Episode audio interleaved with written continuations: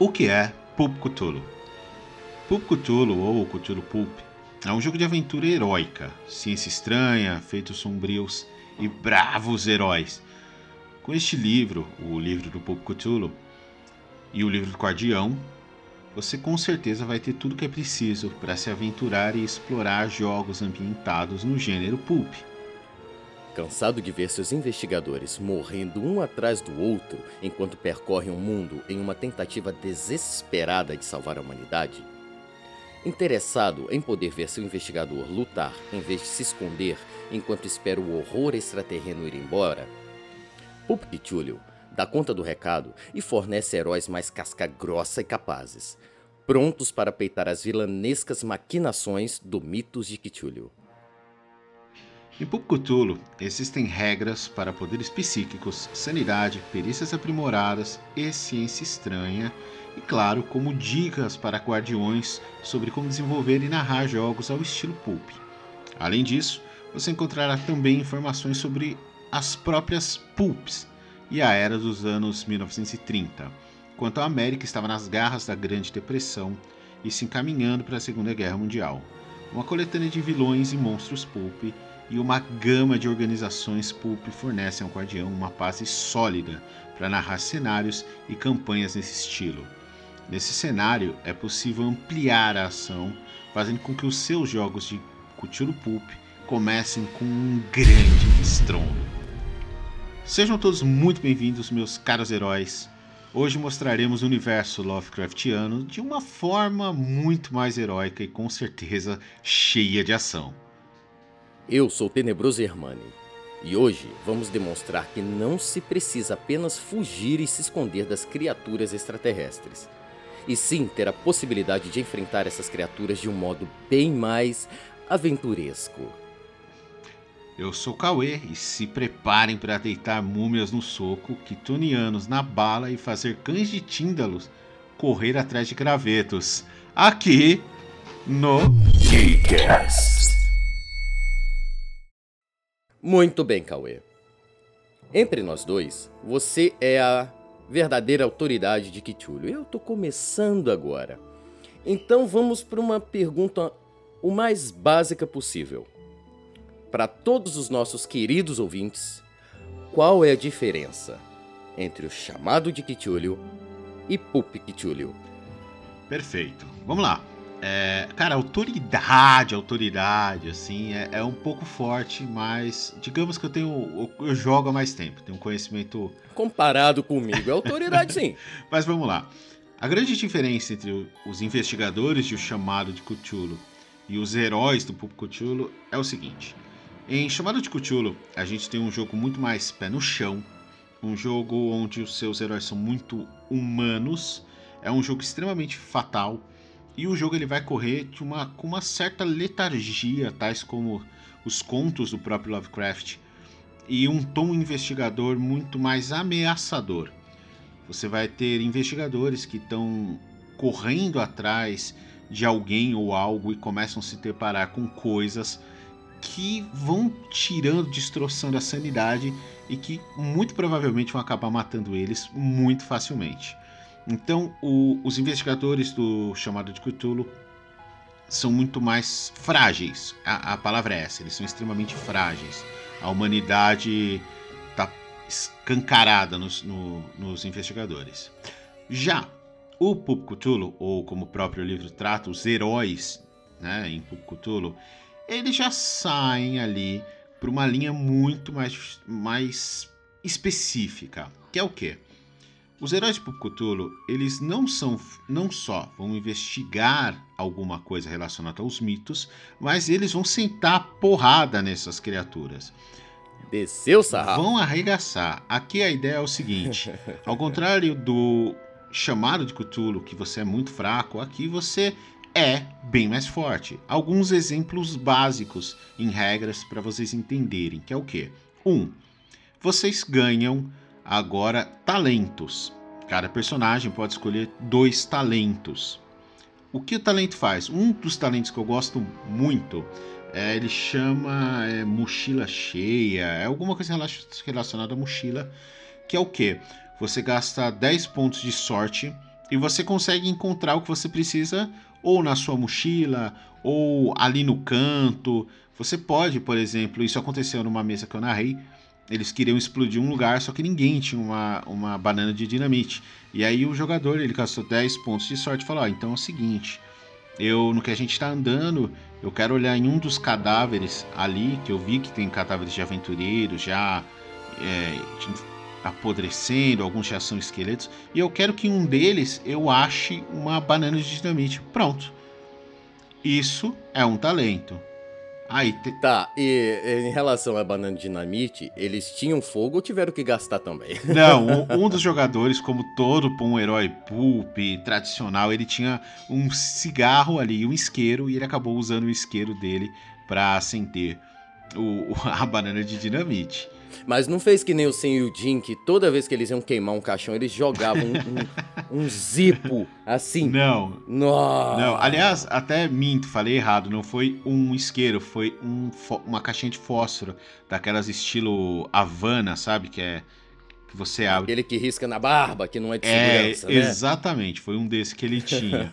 e ele era um herói super pulp, assim, ele era um cara fortão, ator, conhecido, ator de cinema. Ele usava camisa social meio aberta, com três botões abertos, mostrando músculo.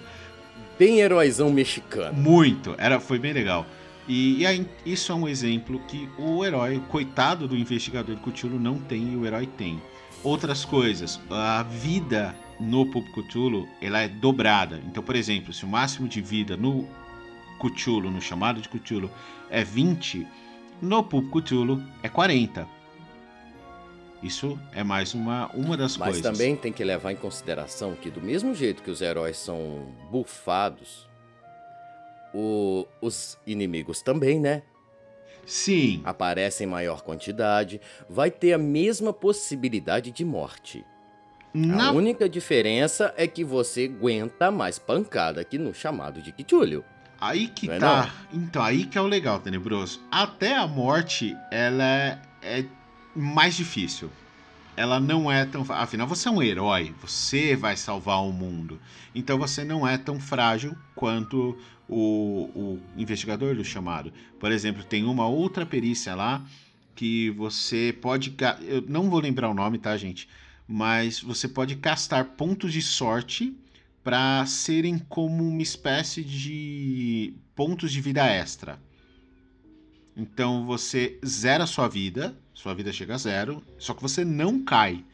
Você ainda fica gastando o, um ponto de sorte, alguma coisa assim. Eu não lembro exatamente, já faz um tempo que eu narrei, mas tem, tem essas coisinhas que deixam ser mais difícil de matar. Outra coisa, isso é legal, hein, Tenebroso? Parece que não, mas em prática é bem divertido.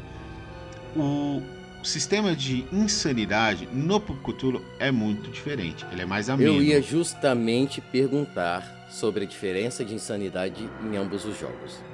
É o seguinte, para exemplificar, enquanto o investigador do chamado com uma crise ali de, de insanidade pode começar a se arranhar e, e abrir fendas no rosto. Ou Aquela então, loucura clássica, gostosa, é... bem malcaviana, né? Sabe, enquanto ele arranha e chora e tá desesperado, aqui não acontece, porque aqui você é um herói. Então essa, esse desespero pode ser simplesmente você tremular a mão, não conseguir atirar, soltar a arma, mas aí você respira só fundo, só isso. Você Sem perde, graça. você perde alguns turnos ali, né? Você tipo, não, tem algumas coisinhas levemente mais graves, mas não muito uh, além disso. Então você gasta uns turnos ali sem atacar, porque você tá meio apreensivo, mas você lembra que você é o herói, você pega a empunhadura da arma e vai sentar bala de novo. A proposta eu não sei é se é heróica. por mim. Eu não sei se é por mim. Mas eu não consigo imaginar um Pup Cthulhu sendo tão bom aos meus olhos quanto chamado de Cthulhu. Por quê? Você pega um investigador, você vai atrás de pistas. Você não tem, você não tem ideia do que está acontecendo, mas quer descobrir. É a desgramada da curiosidade humana. Vai dar ruim? Vai dar ruim, mas você quer ir. Você vai lá, luta para conseguir as pistas, procura aqui, procura ali, consegue. Quando você descobre o que é, já era. Quase não tem o que você fazer. Isso eu gosto. Você tem que tomar muito cuidado com todas as suas atitudes. Já o Pupictulio nos meus olhos, você vai sair batendo. É uma, é, uma, é uma situação divertida? É. Eu gostaria, por exemplo, de sentar, jogar para esparecer, seria um jogo divertido. Mas eu, pessoalmente, tenho um gosto muito maior pela mortalidade, pela vulnerabilidade. Cara, aí entra uma coisa que o Pulp Cthulhu faz com maestria, que é o quê? Ele tem níveis de pulp. Ele te ensina qual nível de pulp você quer trazer para o seu Pulp Cthulhu. Ele vai desde o do quase investigador do chamado até o alto herói do pulp. São três níveis, eu não lembro exatamente a definição e nem exatamente como cada o que, que cada grau dá. Mas, por exemplo, você pode ter somente você pode nem ter talentos. Existe a possibilidade de não dobrar a vida, mas ele vai mudar a sanidade. Tem algumas regrinhas que vocês vão ver no livro que elas vão te ajudar a montar o seu pulp. Vamos falar sobre, nesse caso aqui, Tenebroso, que é o que você falou, hum. sobre o, o pulp máximo, tá? Vamos pegar o heróizão ali, quase imortal e tal. É mais difícil de morrer?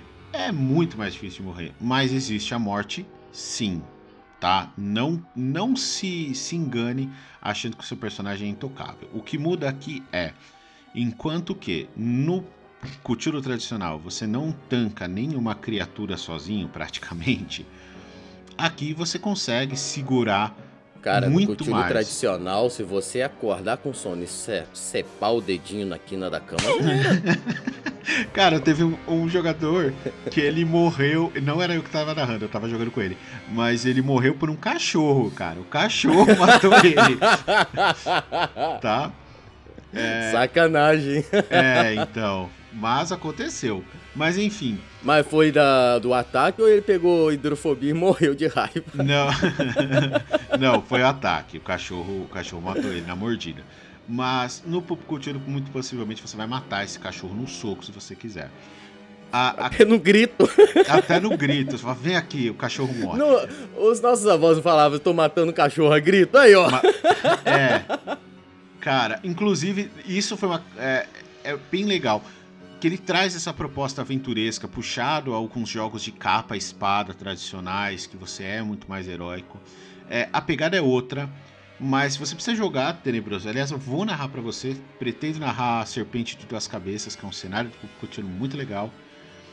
Porque por mais que pareça que ele não vai ser tão divertido por você não ter esse medo. Não, não, não, não, Aí eu sou obrigado até te cortar um pouquinho, porque quem tá ouvindo vai começar, ah, mas que cara chato, não, gente. É verdade. Eu não disse que não vai ser divertido vai ser divertido, especialmente porque eu conheço o Cauê como mestre e vai ter muita palhaçada. Eu só mencionei que a minha pegada em jogos de RPG são RPGs mais sérios, mais mortais, mais letárgicos. Foi só isso que eu mencionei. Guarda as pedradas para outra hora. Mas também não foi isso que eu quis dizer. O que eu quis dizer é assim, que a princípio pode parecer não ser tão. Fala, poxa, mas é que você vai associar Cthulhu algo aventuresco e vai ficar, pô, será? Então o que, que acontece? Por mais que você faça essa associação, quando você joga, você percebe que mesmo sendo heróico, é extremamente divertido. Porque você tem um universo, não foge muito do universo, você vai ter as investigações, você vai ter tudo aquele aquele prazer das... Sabe o que, que me veio na cabeça agora, Cauê? O quê? Um exemplo, o, o filme é Fúria de Titãs. Sim, quando o Teseu sim. vai quando o Teseu vai com aquele pessoal encontrar a Medusa, uhum. e a Medusa abraça aquele mago, aquele feiticeiro, e tenta transformá-lo em pedra. Por que, que eu mencionei isso? O que, que veio na minha cabeça essa parte do Pichulho?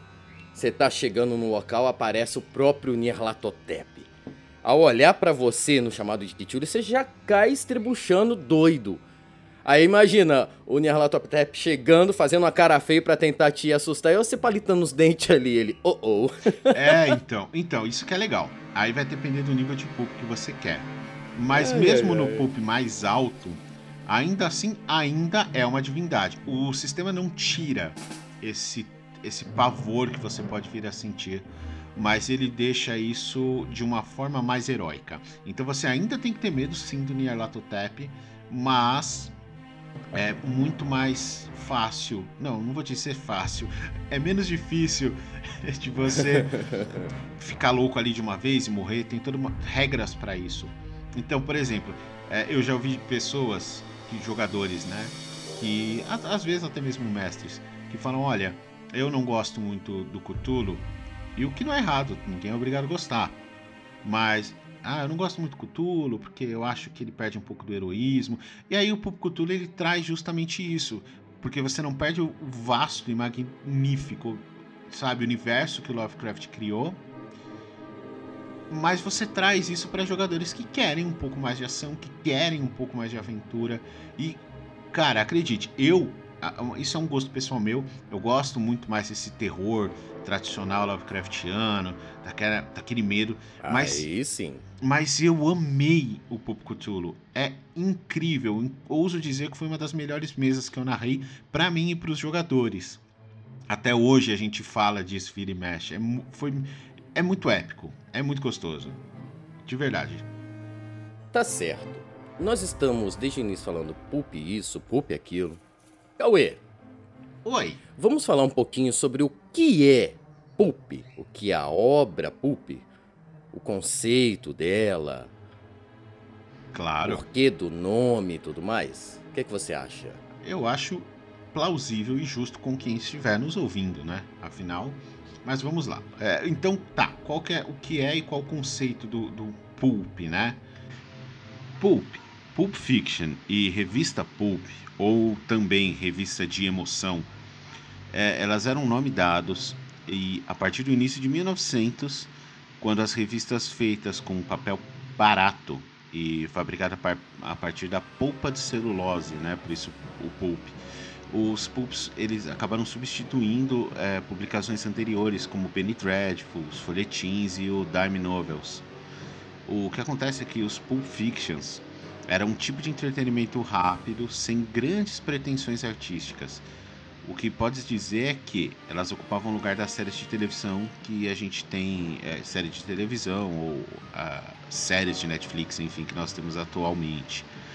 É, e apesar de muitos escritores é, respeitados, tá, escreveram é, para para Pulps, as revistas foram mais conhecidas por suas histórias sensacionalistas e capas apelativas. Os super-heróis das histórias em quadrinho também são considerados meio que uma derivação da literatura pulp.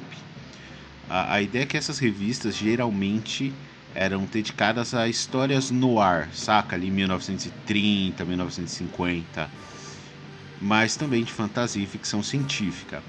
É, frequentemente, né, a, a expressão pulp fiction foi usada para escrever histórias de qualidade menor ou absurdas. É esse sentido da palavra, por exemplo, que o diretor Quentin Tarantino usou para nomear o Pulp Fiction, né, o Tempo de Violência. É, a despeito disso, vários outros escritores famosos já trabalharam em pulps, tais como o Isaac Asimov, que escreveu o Astounding Science Fiction e mais um monte de outras. E aí tem Raymond Chandler, é, Deixou Hammett, que também escreveu aí algumas ficções nas carreiras, tá? A, a ideia, o, o, por exemplo, o personagem, o Sombra, eu não sei se você lembra disso, o Tenebroso. É, saiu Rapaz, filme. Sombra eu não, não Acho, lembro, não. É, é, eu não lembro com quem era o ator, mas o Sombra. Eu lembro exemplo, do Fantasma que também é uma história também que pode é... ser considerada pulp, né? Sim, sim, é. Fantasma é pulp.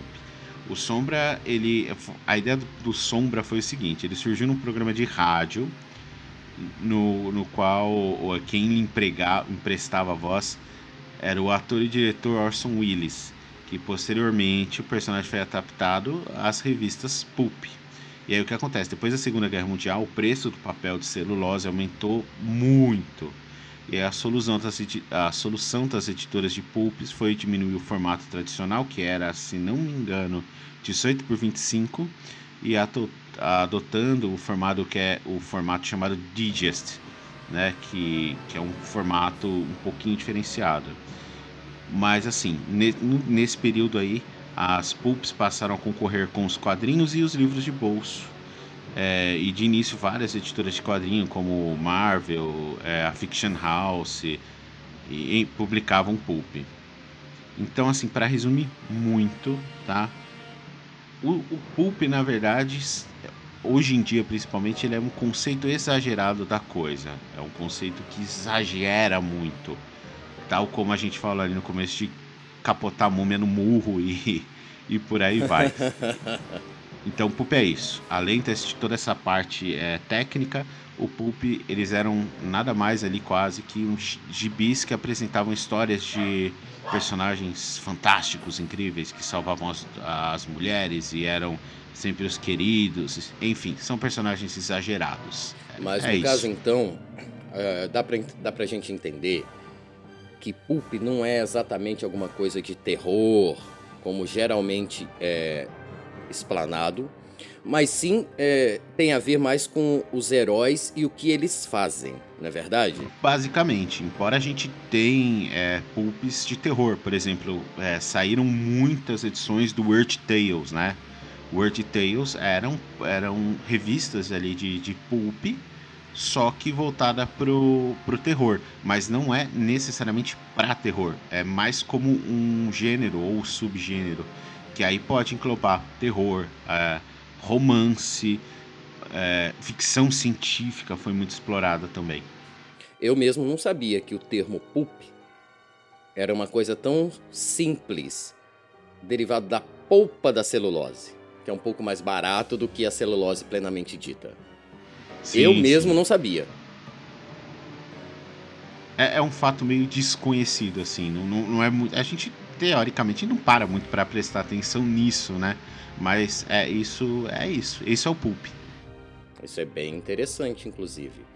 Mas então, Cauê, vamos falar um pouquinho sobre a diferença, já que hoje é especial sobre o Pulp Cthulhu. Vamos falar um pouco da diferença entre os heróis de Pulp Cthulhu e os investigadores de O Chamado de Cthulhu? É, então, legal. É, o que, que, muda nos heróis do Pulp Cthulhu e nos, nos, investigadores do Chamado de Cthulhu, né?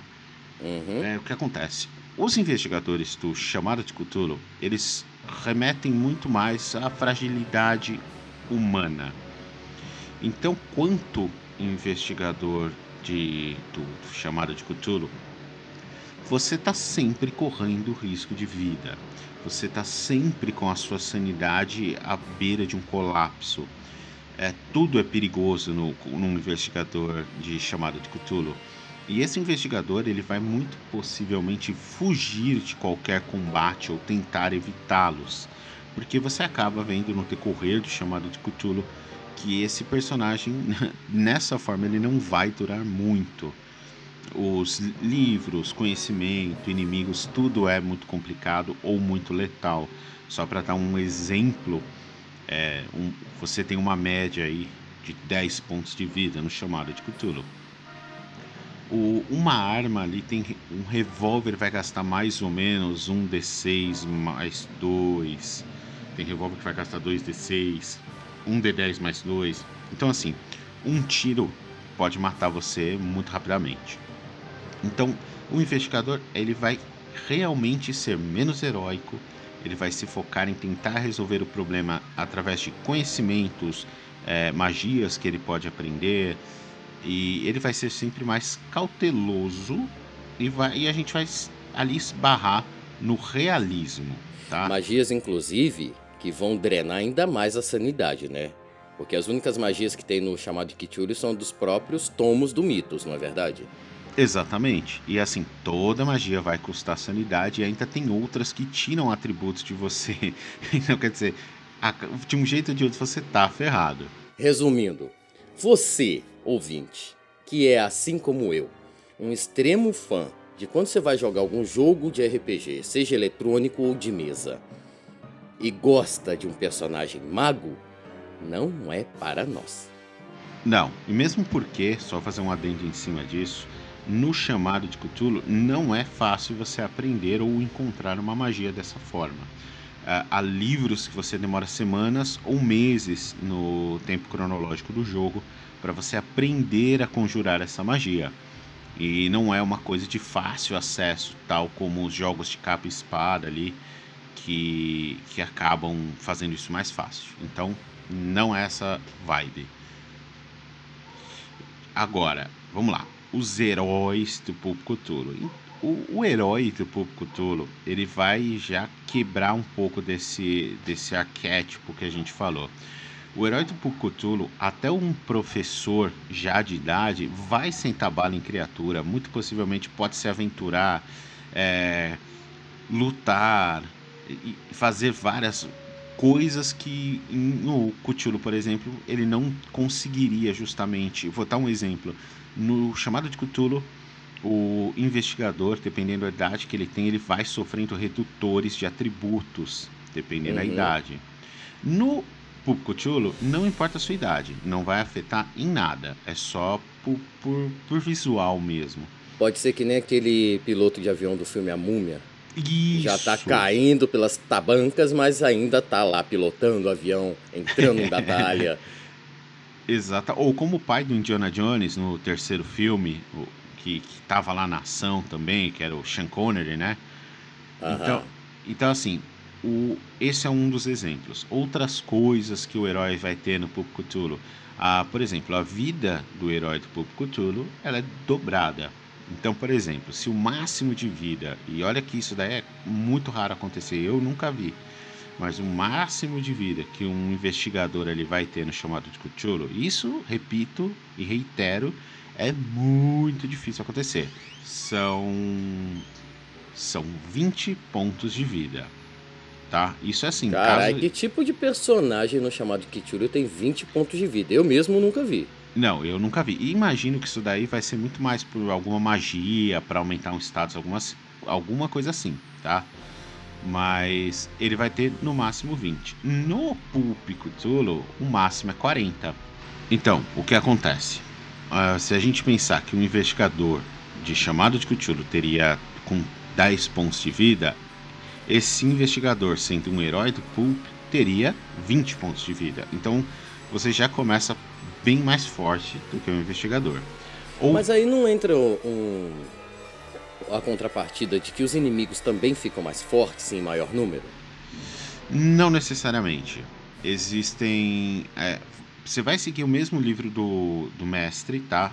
É, as criaturas que tem no livro do mestre. No li... Aliás, perdão, no livro do Guardião. Só que é, essas criaturas é, ali, os seguidores, né? Como por exemplo um carniçal ou um. Me fugiu a palavra agora, o que vem da água. Esqueci agora. Ah, abissal. Abissal. Um abissal que você poderia até matar no chamado de Cthulhu, mas teria uma dificuldade grande, né? Precisava estar com um grupo legal. Aqui, eles não são difíceis. Ele é muito mais fácil de você enfrentar, inclusive na mão, por exemplo. Eu perguntei isso porque, como eu estou lendo Máscaras, lá mostra que, por exemplo, na parte do Peru, tem que tomar cuidado para contar isso, para não ser spoiler. no, pro jogo do chamado de Kichulio, tem uma quantidade exata de criaturas, de seres que podem vir a aparecer e suas características. E ainda explica que se for ser mestrado esse Máscara de Nyarlathotep no PUP, a quantidade de criatura vai aumentar e as estatísticas dos, dos mesmos também. Pode acontecer. É que assim, existem várias maneiras de você montar os combates, né? E quando você pega o Cthulhu, você vai ter um pouco dessa, dessas diretrizes para você fazer essas adaptações. Você pode pôr cria mais criaturas e e aumentar o, o, nível, você pode deixar menos criatura, mas com nível mais alto que o normal. É, bem é, como que é? moldável, tá? Ele é bem flexível para você trazer. Mas o próprio livro Cthulhu já vai te dar uma base de como você trabalhar em cima disso, tá? Isso é bem legal. É, outra coisa, no Cthulhu, o personagem ele tem talento que não existe talento no, no, no chamado de Cthulhu, né? No Pup Cthulhu você tem talento. Talentos como você gastar 10 pontos de sorte e poder achar qualquer item ali. Tem, né, tem, lógico, desde que o guardião aceite e seja racional ao ambiente, mas você consegue achar um item. É... Não, porque imagina, você está jogando um Pup Cthulhu nos anos, digamos 50. Vamos sair um pouco do 2030 que já está ficando maçante. Você está jogando ali nos anos 50, 60 e tudo mais. Aí o jogador gasta 10 de sorte. Guardião, mestre, eu quero achar uma arma de laser. Por favor, né, velho? Embora, olha só que interessante, pode ser que exista isso no Pup Cthulhu. Porque ele vai trabalhar também com tecnologias estranhas. Não, mas quando eu li sobre tecnologias estranhas, eu imaginei que a gente poderia pensar em uma tecnologia que poderia ser proveniente dos seres de outras galáxias. Também. Mas não ele... numa arma de laser. Cara, ele vai abrir é, um leque de possibilidades. Inclusive, se eu não me engano, no um, leve, um levezinho spoiler. No, na campanha de Pup Cthulhu, chamado A Serpente de Tuas Cabeças, existe, existe um encontro chamado The Monkey, The Monkey Encounter, alguma coisa assim. Que literalmente. Encontro do macaco? É, vocês encontram um macaco lá na floresta, eu não lembro de que lugar exatamente do sul, né, da América do Sul. E esse macaco ele tá com uma arma que atira laser. e ele começa a atirar na galera e aí os investigadores, os heróis têm que resolver ali como pegar, matar o macaco, arrancar a arma dele, enfim. Aí começa a acontecer outras coisas. Então ele vai trazer alguns absurdos que nós nunca veríamos no chamado de Cthulhu. E isso são só alguns dos milhares de exemplos que um, de diferença entre herói e investigador. E para finalizar, tem mais uma coisa que o herói tem também. Na verdade, assim, tem mais, mas eu acho que são os pontos mais interessantes para se falar, né? No Cthulhu, a sanidade do, do herói, ela também é diferenciada. Ele não vai Sim, ficar eu ali... ia justamente perguntar sobre isso. Então, ele não vai ficar insano tal qual os investigadores. Ele tem uma diferença, ela é mais leve porque o seu herói, ele é um herói, ele vai salvar o mundo. Ele vai seguir essa ideia exagerada da coisa e, obviamente, esses personagens aí de, de pulp, como tantos que, que a gente já viu por aí, eles são quase indestrutíveis, eles são muito fortes, ou elas, né, também tem é, personagens femininas pulp, mas resumindo, é, é diferente e é um pouco mais leve. Mais leve como? Dá um exemplo aí pra gente. Cara, por exemplo, enquanto que um investigador chamado de Cthulhu pode desmaiar falhando num teste, perdendo um pouco de sanidade e, e isso pode acabar gerando, acarretando em várias coisas ruins. No Pulp Cthulhu, isso pode simplesmente ser um tremor de mão ali, ele não consegue atacar, ele está nervoso, mas não necessariamente ele desmaiou. Ele pode ter desvantagem, talvez perder um turno, mas ele é mais forte, é, mentalmente ele é mais forte. E tem uma coisa muito legal, isso, ó, isso eu não podia esquecer. No chamado de Cthulhu, oh, perdão, no Pulp Cthulhu, ele tem uma coisa que eu amei de paixão, chamado arquétipo. Como assim arquétipo? Vamos supor, a gente vai montar um personagem aqui. Então eu vou pegar o Travis Travis Travis Johnson, nome bem, né? Travis Johnson. Esse Travis Johnson como ocupação, ele é um ator. Só que existem os arquétipos, então como arquétipo eu vou escolher ele galanteador que, que acontece? Ele vai ter, além dos pontos tradicionais que a gente tem, o arquétipo ele vai te fornecer 100 pontos em determinadas perícias relativas a esse arquétipo. Então você vai distribuir o ponto de ocupação, o ponto extra, que é duas vezes a inteligência, né, de interesses pessoais, e os pontos de ocupação também. Ou seja, ele vai tunar ali bastante as perícias e todo arquétipo tem uma, um atributo.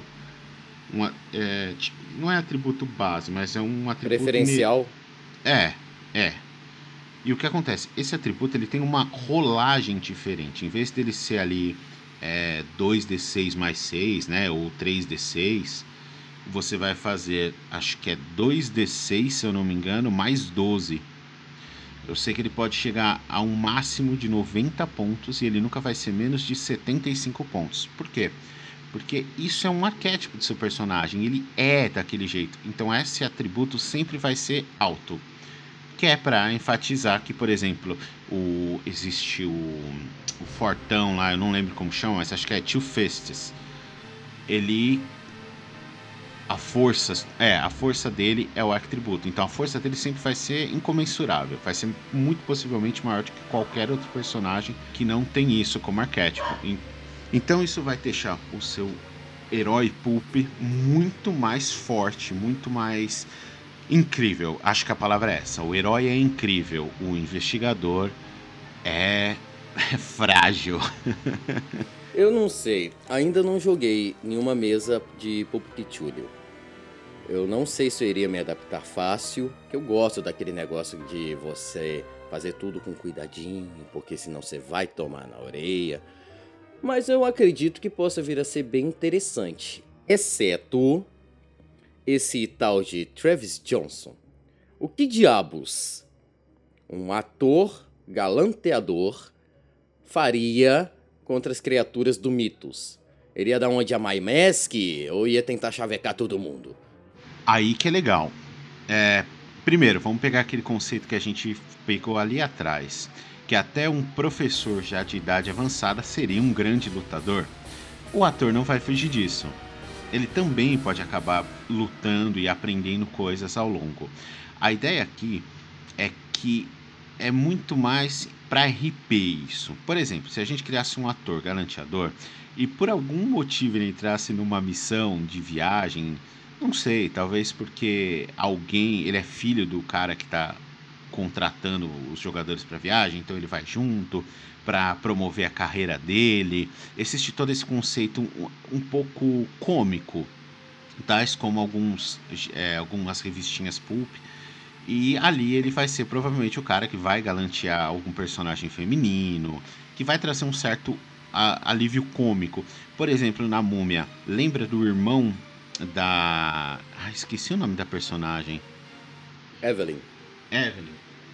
Evelyn. É, o irmão dela é mais Jonathan. ou menos. O Jonathan é mais ou menos isso. Ele é um personagem que o que, que ele tá fazendo ali na aventura? Ele não tem esse tipo de aventura. mas ele acaba entrando. O ator seria mais ou menos isso. Então a pegada do Público Cthulhu vai ser mais ou menos essa. E lógico, vocês ainda vão investigar caso. Vai ter é, assassinatos, vão ter mistérios, vão ter é, talvez sítios arqueológicos, línguas antigas. Então ele não deixa de ser Cthulhu, só que ele traz uma roupagem diferenciada. Bem diferenciada ao ponto de você vai fazer uma investigação na África. E no final da cena termina com você que nem o Jim Carrey correndo e aquela tribo doida atrás de você querendo te pegar. Dá, dá pra rolar, claro que dá. dá sim. Cara, mas aqui você luta até com jacaré. É, você pode lutar contra jacarés no Nilo. Existe todo esse exagero público. Eu acho que é isso que é o mais divertido do público Cthulhu. Ah, quer dizer, entre tantas outras coisas. Já falamos um pouco sobre a diferença dos heróis e dos investigadores. Já falamos um pouco do que é o pulp. Que tal darmos exemplos de filmes e de jogos no estilo pulp? Ah, cara, eu garanto que muitos aqui que eu falar você vai se identificar e pelo menos assistir, mesmo que você não goste, mas você já viu. A gente tem ali personagens que vão trazer esse conceito pulp. A gente tem Indiana Jones, né? Quem não gosta, né? Quem não gosta, cara. Indiana Jones é incrível. A gente tem é, como filme também a múmia e os personagens dela. Acabamos como... de falar, inclusive. Acabamos de falar, mas é que eu acho que o O'Connell é um personagem. Cara, ele o é Brandon muito... Fraser já é um baita de um ator. É um Aquele filme endiabrado, velho. É muito massa. É muito bom. Não, Fora que o personagem, o O'Connell, nossa. Não, o O'Connell é, é, Então, o O'Connell é o típico herói pulp. Ele era o cara fortão que enfrenta todo mundo, que sempre pega a mocinha no final e que é galã ao mesmo tempo que é heróico. E, cara, é, o personagem é perfeito. A gente tem Conan, o Bárbaro. Ele é também bem pulp, enfrenta criaturas enormes e monstruosas somente com a espada e a força física. Né? Os deuses pouco ajudam no, nas, nas histórias ali do Conan. E não é à toa que nos filmes não, não poderia ser interpretado por ninguém menos que o Arnold Schwarzenegger, né? E uma curiosidade: ele foi cotado para fazer He-Man. Sabia disso, Cauê? Sim, sabia. Só que ele não pôde fazer. Por quê? O porquê ele não pôde fazer, eu não sei. Eu sei que ele foi cotado. Por causa dos músculos do braço. A espada do, do He-Man é justamente no meio das costas, atrás da nuca. Ele não alcançava a espada. essa, é, essa é a mais, eu não sabia. Uh, deixa eu ver quem mais. Cara, tem tantas personalidades. Ah, a gente tem. Cara, Zorro. Zorro é um personagem pulp, tá? É, Zorro... Eu lembro pouco do Zorro. Cara, mas é icônico. Até quem não, quem não assistia lembra do Zorro, saca? Nem que Eu era muito novo da última vez que eu vi alguma coisa do Zorro. Cara, a última coisa que eu vi do Zorro foi aquele filme com o. Antônio Bandeiras? Antônio Bandeiras. Foi a última coisa que eu vi do não, Zorro. Esse ator, para mim, é é um ótimo ator. Aí a gente tem Sombra. Cara, a gente tem Xena. Xena é uma. Xena! Que... Não, não podemos falar do. Não podemos deixar de falar, já que falamos da Xena, do Hércules e do Iolaus, né, velho? Sim, sim, sim. É, é Hércules. Outra curiosidade: God of War 3. Quando Kratos está no Olimpo e encontra ninguém menos que seu meio-irmão, o Hércules. Você sabia, Cauê, que quem emprestou a voz pro Hércules do jogo do God of War 3 foi o próprio Kevin Sorbo? Ah, é nada, não sabia, cara. Sério? Verdade, isso? foi o próprio cabeludão que fez o Hércules na série. Cara, esse ator é demais. Inclusive, eu tô assistindo Supergirl com a minha esposa na, no, na, no streaming, né? E ele apareceu fazendo uma pontinha lá. Ele era. Ai, não lembro de quem que ele era pai, mas ele apareceu lá não, a, a melhor pontinha do Kevin Sorbo para mim foi no Dois Homens e Meio. Que a Judith começa a ficar com ele, enquanto o Alan tá pegando a filha dele. E o Charlie tá pegando a mulher dele, que é mãe da garota que o Alan tá pegando. E eu não lembro o que que acontece que ele fala: Não, eu tô tão nervoso que eu vou virar o Hércules. não tem como não pegar essa referência, né? Não, e conste que o, o, o ator é muito divertido, né? Isso é bem legal. Então, e a gente tem todos esses personagens. Xena, que é um personagem feminino, também é bem pulp. Então, assim, já deu pra perceber. Puta, tem um que eu gosto. Ó, a gente tem Flash Gordon, pra quem, quem é, é mais da, da era clássica e vai lembrar de Flash Gordon. De... Eu não lembro. Cara, eu, não é da nossa Já ouvi falar, mas nunca assisti. Não é da nossa época, eu já assisti. É, é bem legal. Mas é, é bem da, da época em que se passa ali, né? Nos anos 80 e tal. Mas a gente. Posso estar falando errado, se eu não me engano, que o, o filme, a série que eu assisti do Flash Gordon, eu acho que era ali de 70, 80. Não faço ideia porque eu assisti pouco. Mas sei que ele é inerente à, à época do Pulp. Então a gente tem esses personagens e, como já ficou bem claro, são personagens extremamente exagerados. Tem um, esse eu gosto demais, eu tenho a, as revistinhas dele.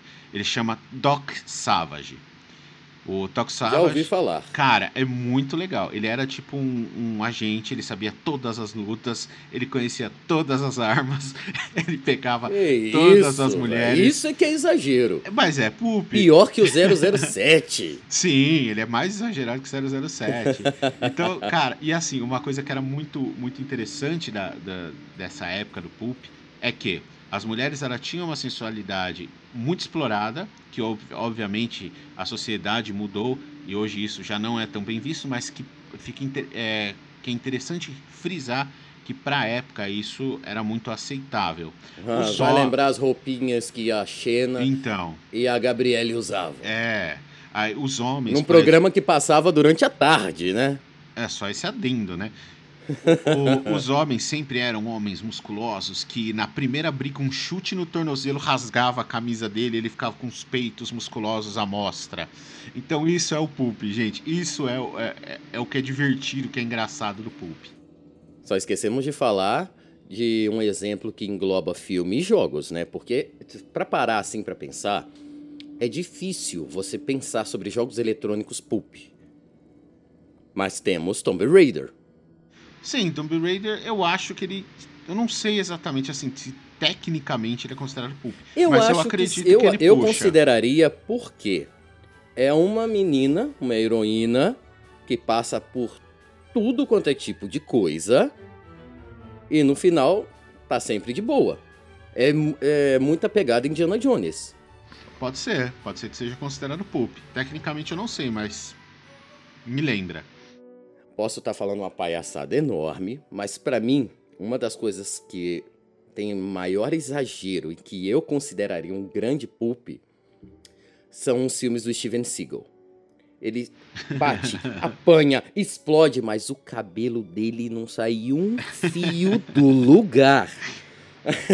A gente, a pegada pulp é mais ou menos essa. São esses, esses caras que não bagunçam o cabelo, ou se bagunça só sai aquela franja que, que escorre no meio da testa. E ainda, ou tira com uma soprada ou com uma jogada de cabelo pro lado. É, então isso é pulp, galera. Ou seja, acho que todo mundo conseguiu entender a ideia. Isso é o pulp. Uma coisa que me veio à mente, Cauê. Diga. Na mesa que nós estamos jogando, do chamado Tiquitulio, que eu já perdi um personagem, né? nessa sexta-feira agora. Não, entendo. Eu comecei a fazer teatro nessa sexta. Aí cheguei corrido, que é durante a noite, por causa do meu trabalho, cheguei corrido, chovendo, todo molhado, sentei no PC para não perder a sessão. Quando eu chego, eu vi que o meu personagem, na minha falta, esse é o erro de deixar o mestre. Não. Quando eu não tiver, pode levar. Olha não, só. Você, não, não Eu foi cheguei- esse o acordo. Não vamos mentir. Você já ia Ah, não, trocar de personagem. zoar. A gente Que sabe isso? que você é um, um mestre meio malandro. Mas que nem, eu cheguei correndo e o meu personagem, ele já tava nas últimas. Já tinha perdido uma leira de sanidade. Aí, num, num determinado hospício, ele foi atacado por algo que ninguém sabe e virou uma espécie de zumbi. Só queria atacar todo mundo e faleceu. Aí já criei um outro, mas então, Cauê, nesse tema, desse, como está sendo a nossa mesa e tudo mais, como que isso se encaixaria em um Pulp Cthulhu? Cara, legal a, a pergunta. Assim, vamos, vamos levar isso então para uma breve narrativa só para você entender, tá? Vamos supor que ali dentro vocês encontram uns. Vamos falar do meu personagem específico? É que seu personagem não é pulp, né, cara? Nem um pouco pulp.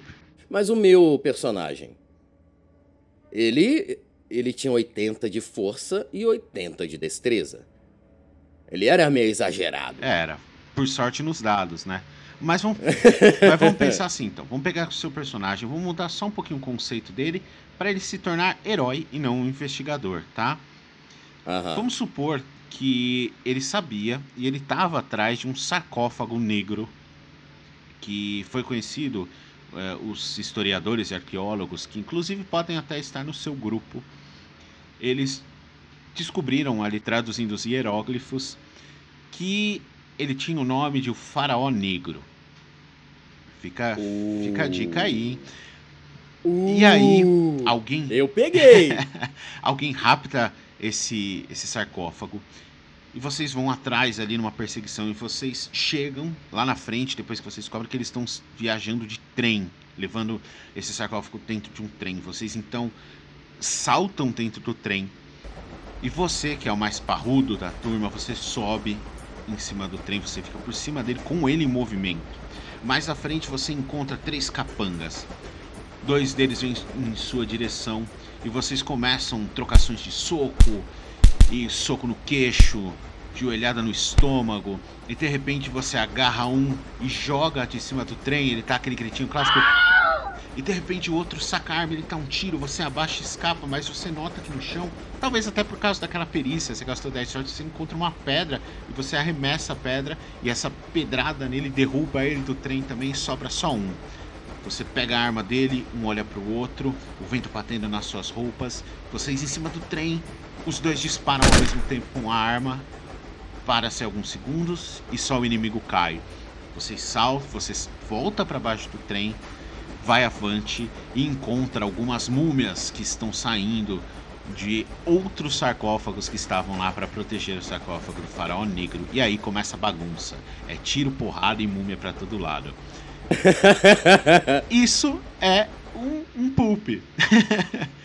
Mas nesse caso, e se o, o conteúdo do sarcófago se levantasse? Cara, se levantar, óbvio que a gente já sabe quem é, né? Pra quem não pegou aí a. Não, não, não, não fala. Não, então pra quem não, não pegou, fala. dá uma lida lá, vocês, vocês descobrem. é, cara, se ele levantasse, o perigo ia ser eminente. Era um perigo eminente. Só que, é, muito provavelmente, ele interagiria mais no cenário, ficando forte, talvez. Tal qual o, o Imhotep na múmia, que acorda fraco, oh. e aí quer recuperar força. Então, assim, vocês não vão conseguir sair na mão com ele, mas vocês vão ter que evitar a todo custo que ele se ele fique mais forte e destrua tudo. Então aí já começa a entrar o conselho pulp dos heróis lutando contra criaturas e múmias e, e cultistas, evitando que o faraó negro recupere suas forças e destrua tudo. É, isso é um exemplo do que poderia acontecer. Exemplinho divertido, Não. hein? Isso me deu vontade até de jogar. Cara, é muito gostoso. Ó, vou dar um exemplo. Na mesa que eu narrei de Pucutulo, o, o Breno, grande amigo Breno, forte abraço. Ele jogou com o personagem, o, o nome do personagem era Toru, e ele era um cara en enorme, cara. Também peguei a referência. a referência. Ele era enorme. O Mubuga e Fade Exatamente. e ele era muito grande, mas muito. E aí os cultistas invadiram um lugar e começaram a sentar bala na galera. O que que ele fez? Ele falou, Cauê, é pulp, né? Eu falei, é. Então eu vou fazer o seguinte, eu vou arrancar uma porta na mão e arremessar a porta na, é, com ela horizontal para pegar os três de uma vez só. E ele passou no teste lá com, com os dados de desvantagem e tudo, e ele, cara, ele acertou, então ele derrubou os três é, inimigos que estavam atirando com uma portada. Então isso é o Pulp, isso é o divertido do Pulp. Ele traz essa. Isso que é fechar a porta na cara da sua visita. é, é isso. A portada, cara. Mas isso é o pub, gente. A missão foi a portada. Foi, foi, foi. É muito bom, de verdade. Ele é outra vibe, mas é tão magnífico quanto chamada. Não, são universos diferentes. Eu, pelo menos, eu ainda tenho preferência por toda a mortalidade, por todo o peso que o chamado traz. Mas é porque eu já sou uma pessoa bem mais dark, por assim dizer. Eu gosto desse tipo de terror. No Pup você não vai ter terror. Vai aparecer uma. Se, se aparecer uma múmia no chamado de Kitulio, você vai ter que sair correndo, porque provavelmente, se for levar assim pela lógica, uma arma de fogo que os investigadores podem estar portando mal vai parar uma múmia. Mas no Pulp, é como nós falamos no início: você vai deitar a múmia, a múmia com um murro no meio do queixo. Vai fazer que nem o O'Connell, vai dar um berro pra múmia. é, é, assim, eu, Cauê, particularmente, eu gosto mais, eu tenho uma predileção ao terror, ao horror, ao gótico. A, então eu gosto muito do chamado do Cthulhu, eu gosto muito mesmo, tanto que ele é o meu queridinho mas o Pulp Cthulhu não fica atrás, embora ele não, não tenha essa, esse gosto dark para quem gosta mais, só que ele traz é, momentos mágicos, momentos que vocês vão lembrar e ficar rindo depois falar, nossa. Lembrei uma coisa que eu acho que merece ser mencionado, Cauê. Ah. No nosso segundo episódio, quando nós fomos conversar sobre o chamado de Cthulhu, nós demos um exemplo que o jogo chamado de Cthulhu, ele só encaixaria no gosto de jogadores que gostam de uma coisa mais letárgica. Inclusive, mencionamos que um jogador que está acostumado com a, a aventura e todo o movimento de D&D, dificilmente é gostar do chamado Cthulhu. Mas você, que joga Tormenta, que joga o bom e velho 3D&T que é cheio de ação, que joga o, especialmente o D&D, se você quer conhecer o universo de chamado de Cthulhu, vem pro Pulp, que vai te agradar vocês demais. Sim. E um detalhe, tá? Ah, mas eu gosto de medieval, Pulp Cthulhu não traz medieval. Cara. Tem o Dark Age, não tem? Tem o Dark Age. Mas dá para você adaptar o Dark Age também para Pulp. É meio incomum, mas o que não é incomum no Pulp? é, não é verdade? Então, tudo é questão do. Daí tá uma mesa que seria bem interessante, que eu tenho uma predileção muito grande por época medieval. Até mesmo em jogos eletrônicos, por exemplo. Sim, tá para fazer, tá para fazer. Eu acho que assim, não é o melhor cenário para um pulp, mas com toda certeza dá para fazer. Muito bem, Cauê. Eu acho que nós já deixamos um pouco claro o que é o Pulp Cthulhu e acredito eu que deixamos aquela pulguinha mordiscando a orelha dos nossos ouvintes pela, pelo interesse, pela curiosidade do Pulp Cthulhu. Tem alguma consideração final para podermos nos, nos, despedir de nossos grandes amigos ouvintes? Tenho, com toda certeza tenho. Seguinte, vamos lá. É, pensa que o Call of Cthulhu, ou chamado de Cthulhu, é um jogo incrível, é um jogo na, maravilhoso. Eu tenho, que falar, eu tenho que falar que eu tenho paixão pelo chamado de Cthulhu. E ele traz a, a, a fatalidade, o medo, a a fragilidade humana e, sabe, isso vai tendo um gosto de. E agora? O Cthulhu, em contrapartido, ele é ótimo tanto quanto o chamado, só que no seu nicho, que é a aventura. Então, pode esperar no, no Cthulhu investigação, sim, talvez tão boa, aliás, talvez não, bo, tão boa quanto as investigações do chamado, bem de verdade dá para criar, criar momentos de tensão, dá para criar ali momentos que os jogadores vão ficar ali apreensivos, mas ele traz um pouco desse cômico e personagens engraçados e personagens heróicos e cenas que vão ficar na cabeça dos jogadores e que quando os jogadores lembrar, eles vão estar risada, falando, nossa, eu lembro quando aconteceu assim, assim, assim, e, e, o macaco roubou a roupa que a gente tinha tirado enquanto a gente estava no riacho, e aí os personagens tiveram que ficar peladões, porque. Então, assim. Isso é o Puco Cthulhu. É essa diversão no universo Lovecraftiano e que de verdade. É, eu sei que de início assim a gente pode torcer um pouco o nariz e falar: hum, será? Não sei. Eu torci um pouquinho o nariz antes de conhecer mais a fundo o Pup Cthulhu. É, acho que é bem comum, porque são dois extremos, vai de um extremo para o outro, né? Mas... Porque se você pegar para ler os textos do Lovecraft, enquanto você lê, você não imagina que consegue adaptar aquela história para um cenário mais aventuresco.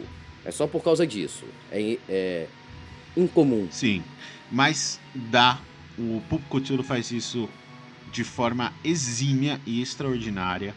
Então eu aconselho grandemente vocês a irem atrás do Pulp Cthulhu, experimentarem que eu, de verdade, ainda tenho preferência pelo chamado, que é o meu showdazinho. Mas o Pulp Cthulhu, com toda certeza, não deixa nada a desejar. Então, experimente Pulp Cthulhu. E me despedindo aqui já, quero agradecer imensamente a quem, todos que estão nos ouvindo. Eu quero desejar uma ótima tarde, noite, manhã, depende aí o horário que vocês vão estar ouvindo. E espero vocês até o próximo episódio. Então, meus amigos, espero que tenhamos atiçado a curiosidade de vocês de vir conhecer essa obra um, um tanto incomum e divertida. Eu mesmo ainda não joguei, propriamente dito, mas já vou começar a encher o saco do Cauê para mestrar um pra gente. Opa, não precisa muito não. mas aqui eu deixo com vocês aquele meu cordial muito obrigado por estarem mais uma vez nos agraciando com a vossa presença. Aquele grande abraço e nos vemos no próximo episódio.